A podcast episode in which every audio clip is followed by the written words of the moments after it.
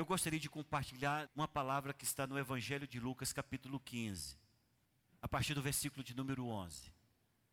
Diz o texto: Continuou. Certo homem tinha dois filhos. O mais moço deles disse ao pai: Pai, dá-me a parte dos bens que me cabe. E ele lhes repartiu os haveres. Passado não muitos dias, o filho mais moço, ajuntando tudo o que era seu, partiu para uma terra distante e lá dissipou todos os seus bens, vivendo dissolutamente. Depois de ter consumido tudo, sobreveio àquele país uma grande fome e ele começou a passar necessidade. Então, ele foi e se agregou a um dos cidadãos da terra, daquela terra. E este mandou para os seus campos a guardar porcos. Ali desejava ele fartar-se das alfarrobas que os porcos comiam, mas ninguém lhe dava nada. Então caindo em si disse: Quantos trabalhadores de meu pai têm pão com fartura e eu aqui morro de fome? Levantar-me-ei, irei ter com meu pai e lhe direi: Pai, pequei contra o céu e diante de ti. Já não sou digno de ser chamado teu filho. Trata-me como um dos teus trabalhadores. E levantando-se foi para o seu pai. Vinha ele ainda longe, quando seu pai o avistou e, compadecido dele, correndo, o abraçou e beijou. E o filho lhe disse: Pai, pequei contra o céu e diante de ti, já não sou digno de ser chamado teu filho. O pai, porém, disse aos seus servos: Trazei depressa a melhor roupa, vestiu, ponde-lhe um anel no dedo e sandálias nos pés. Trazei também matai novilho cevado, comamos e regozijemo-nos, porque este meu filho estava morto e reviveu, estava perdido e foi achado. E começaram a regozijar-se. Senhor, te damos graças, te louvamos por tudo o que aconteceu até este momento. Mas agora pedimos em nome de Jesus que esse ambiente seja transformado pela tua presença, pela revelação da tua palavra, e que nós possamos ser edificados por esta porção da tua palavra e possamos sair daqui edificados no Senhor, não por uma palavra bonita, mas por uma palavra revelada é isso que nós pedimos em nome de Jesus. Eu posso ver amém? Eu resolvi trazer essa palavra também fazendo a, a nossa parte em comemorar o Dia dos Pais. Se eu pudesse colocar um nome nessa parábola, se eu pudesse, em vez de eu colocar a parábola do filho pródigo, eu colocaria a parábola do pai amoroso. Porque nós vemos aqui um retrato muito belo a respeito do amor de um pai. E é claro que esta porção da palavra de Deus, ela pode ser aplicada em vários significados, de vários, em vários temas. Mas o que eu gostaria de hoje aplicar essa palavra é exatamente na maneira como esse pai recebe a notícia do seu filho que quer sair de casa, que quer a sua herança, a maneira como esse pai fica em casa e a vida dissoluta desse filho no mundo, e o retorno desse filho que em vez de encontrar um pai rancoroso, cheio de mágoas, com o um dedo em riste, ele encontra um pai que sai correndo ao seu encontro, o abraça, sem nenhuma censura, sem nenhuma reprimenda, sem nenhuma palavra como aquela que a gente é acostumado a dizer: Eu não te falei. A gente escuta isso demais. Falamos isso demais para os nossos filhos. Eu não te falei para não fazer isso. Aquele filho não recebe desse pai amoroso nenhuma reprimenda, pelo contrário, recebe um abraço, recebe um anel, recebe uma nova vestimenta e sandálias nos pés. E se isso não bastasse, recebe uma festa de recepção como nunca tinha recebido antes.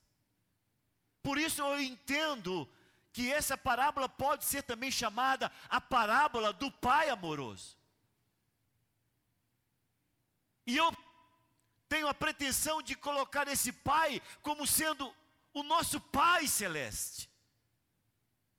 Porque quando eu me dei por gente,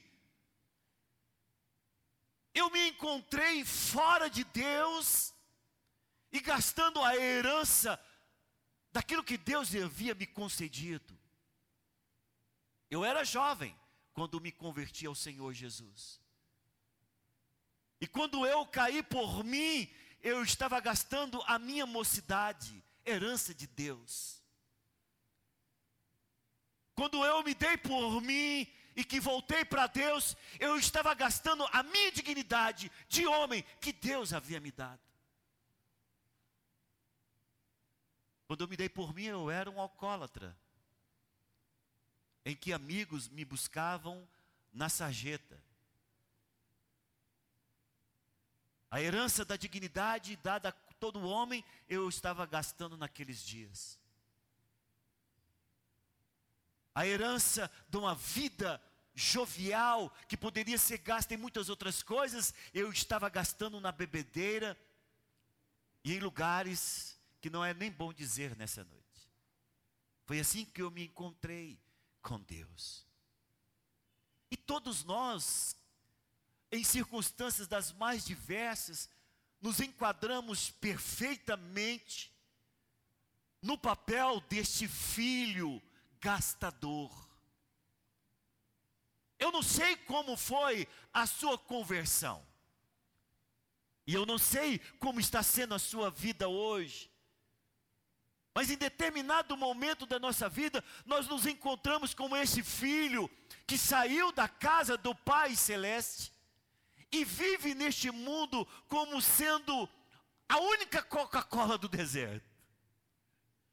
Achando que pode, achando que tem, achando que é, achando que as habilidades naturais, a inteligência pelo estudo em uma academia, a expertise em determinadas áreas te faz melhor e te faz diferente, e você está gastando a sua vida, nesses últimos tempos da sua vida, completamente longe de Deus.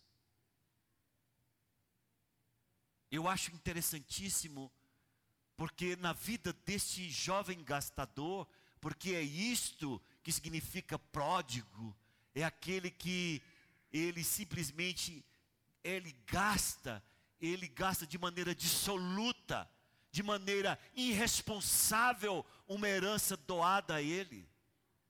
E longe da casa dos pais, o que me chama a atenção é que chega em um determinado momento na vida desse filho pródigo que ele cai em si.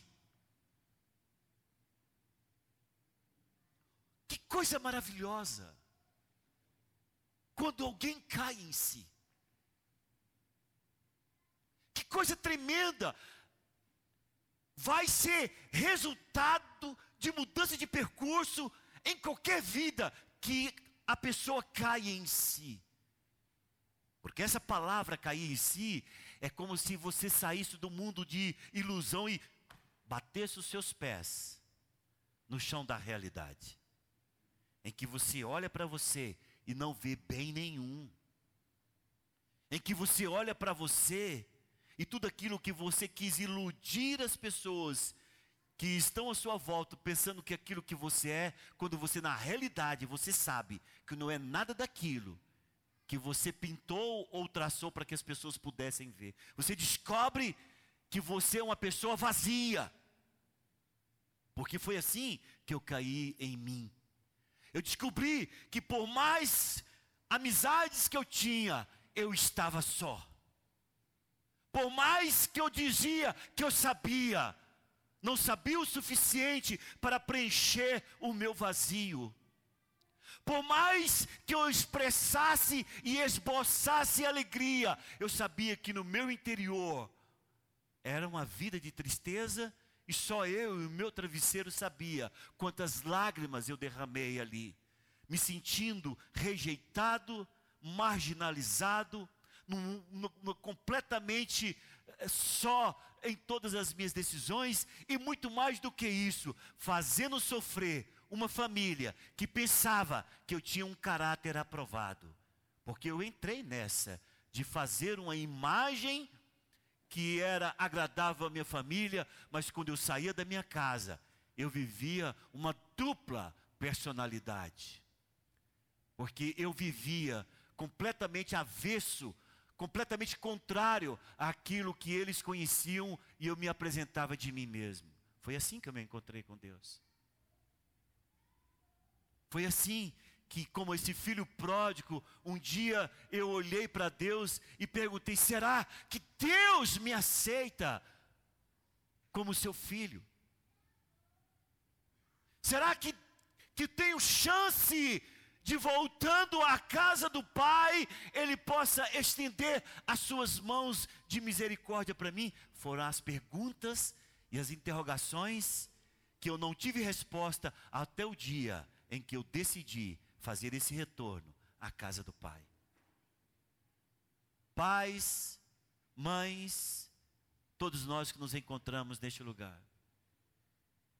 Não existe um caminho de paz, de alegria, de sucesso, de vitória, de luz, que não seja no nosso Senhor, o nosso Pai, o Senhor Jesus Cristo. Não existe.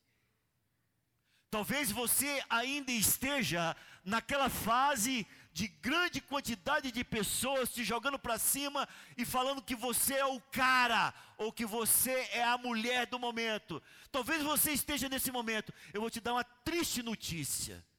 Isso vai acabar. Como diz a minha mãe, você vai estar com os burros na água. A coisa vai empacar. Porque nós não temos alegria, nós não temos vida de sucesso e nós não seremos o que realmente somos se não for na casa do nosso Pai. Eu não estou falando para você que está nos visitando nessa noite de religião. Eu não estou falando para vocês da família Luz, dessa igreja que está instalada neste lugar. Eu estou falando de Deus. Eu estou falando do Senhor Jesus Cristo, que conhece a sua dor, que sabe do seu vazio, que conhece as suas lutas internas, que sabe da, de qual família você veio, e sabe das lutas que você travou até você sair dessa família, e agora as lutas que você está travando nessa nova constituição de família. Eu estou falando de Jesus, que te vê claramente quem você é, e que te espera, e espera que você caia em si. Tome a posição que esse filho pródigo tomou, de dizer: Eu voltarei à casa do Pai. Eu voltarei. Escute o que eu quero dizer para todos nós que nos encontramos neste lugar. Quando você vê o relato desse filho pródigo, vocês notam duas coisas importantes. Que o dinheiro que aquele filho tirou daquela família não fez falta nenhuma. O pai era rico. Segundo, o pai era muito rico, a ponto de mandar provisão aonde quer que esse filho estivesse. O pai ele era tão rico que poderia ter mandado espias para nos momentos de luta severa daquele filho dar a ele os subsídios, sem que ele percebesse que o pai enviasse, porque é assim que hoje nós naturalmente poderíamos fazer. Não fez, porque o que esse pai esperava era um verdadeiro e genuíno arrependimento daquele filho. Escuta, pais e mães que estão aqui nesse auditório. Sabe o que, que o Senhor espera? Não é que Ele não tenha provisão para você, Ele tem. Não é que Ele não tenha cuidado de você, Ele, ele quer ter cuidado Ele está cuidando de você. Só que ele não quer interferir na história da tua vida até que você voluntariamente, espontaneamente, decididamente diga no seu coração: Eu sei agora qual é o meu lugar como filho, e eu voltarei para a casa do meu pai, e se ele me receber, eu serei grato e serei filho a vida inteira. Quantos estão entendendo a mensagem? Diz amém. Aquele pai poderia ter feito muitas coisas. Mas a palavra diz que quando aquele jovem resolve retornar para a casa do pai, a palavra diz que ele ainda estava longe, o pai vendo que era o filho, não ficou como estava, ele correu ao seu encontro. Escute, todos nós que nos encontramos neste lugar, Deus só deseja que você faça menção de dar um passo voltando para Ele. Escuta o que eu quero dizer para você que está aqui hoje. O seu coração está aí quebrantado. O Senhor só deseja que você deseje voltar a Ele e Ele vai correr ao seu encontro. Porque foi isso que o Pai fez. E quando o pai voltou ao seu encontro e o abraçou, ele não estava cheiroso. Ele não tinha usado nenhum perfume da Chanel ele tinha vindo do cuidado dos porcos. Ele era um maltrapilho com os pés no chão. Ele era um homem que suas roupas estavam fendendo como um chiqueiro de porco. Era um homem que estava vindo do lamaçal. E é desta forma que eu vim para Deus. Quando eu, quando eu olho para a maneira como Deus me encontrou, eu não tenho outra forma de dizer, Senhor, muito obrigado por aquilo que o Senhor fez em minha vida, porque eu voltei, irmãos, fedendo como aquele que estava lama, completamente chafurdado em um chiqueiro de porcos. Foi assim que eu voltei para Deus. E sabe o que, que aconteceu? Eu não recebi nenhuma censura de Deus. Pelo contrário, eu vi Deus me abraçando e dizendo: Esse é meu filho amado. E eu escuto Deus falando isso e ressoando todos os dias da minha vida. Esse é o meu filho amado. E eu quero dizer para você que está aqui nessa noite, Deus quer falar isso ao seu coração, não somente uma vez, mas todos os dias da sua vida. Ele quer dizer: Você é o meu filho amado. E quando aquele pai abraçou aquele jovem, ele fez três coisas extremamente simbólicas e extremamente importantes, que falam muito forte aos nossos corações ele colocou um novo anel no dedo daquele jovem. E nós sabemos que o anel aqui era a aliança de família. Ele colocou o anel dizendo: Você é parte da família. Você não é um agregado. Ainda que o seu coração esteja colocando você às margens, eu digo para você: Você é o meu filho amado. Eu te coloco o anel dizendo para você que você novamente faz parte desta aliança. Aquele pai disse: pegue a melhor vestimenta e ponha sobre ele. Essa, essa vestimenta que Deus quer colocar sobre minha vida, sobre a sua vida no dia de hoje, é uma vestimenta espiritual. É aquela que Paulo diz: revesti-vos, pois, como eleitos de Deus. Somos revestidos por Cristo. É esta vestimenta que o Senhor quer dar. Na época em que essa parábola foi escrita, os escravos viviam descalços. Mas os filhos dos senhores tinham sandália. O Senhor não quer mais você como escravo do pecado, nem um escravo do mundo. O Senhor, nessa noite, coloca novas sandálias em seus pés.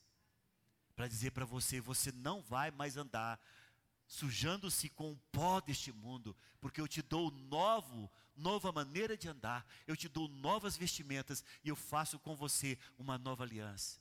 Não acabou? A palavra diz que, os, que o pai falou: e vamos fazer uma festa, porque esse meu filho estava morto e reviveu. É assim que eu me encontrei um dia morto para as coisas de Deus, longe das realidades de Deus, mas Ele me fez uma festa e me deu vida, e a palavra do Senhor diz que essa vida que Ele nos dá é uma vida com abundância. Eu queria hoje orar com todos os pais dessa igreja. Mas eu gostaria que eu, quando você hoje for vir aqui à frente, que você viesse não de maneira religiosa para simplesmente receber uma oração religiosa. Não, eu quero que quando você sair do seu lugar hoje, e se você puder sair, e se você quiser sair, é claro, e vir aqui à frente, você esteja vindo para abraçar o seu Pai, que te recebe nessa noite, não importa como você esteja, para te dar uma nova aliança, uma nova vestimenta, uma nova maneira de andar e festar contigo, porque você estava morto e reviveu. Estava longe, gastando a sua herança, gastando a sua dignidade, gastando a sua mocidade, gastando a sua honradez, gastando tudo aquilo que Deus te deu. Mas agora é hora de você voltar à casa do Pai e dizer: Senhor, eu sei agora que o meu lugar é na casa do Pai. Quantos entenderam a mensagem? Diz amém. Vamos colocar em pé neste momento.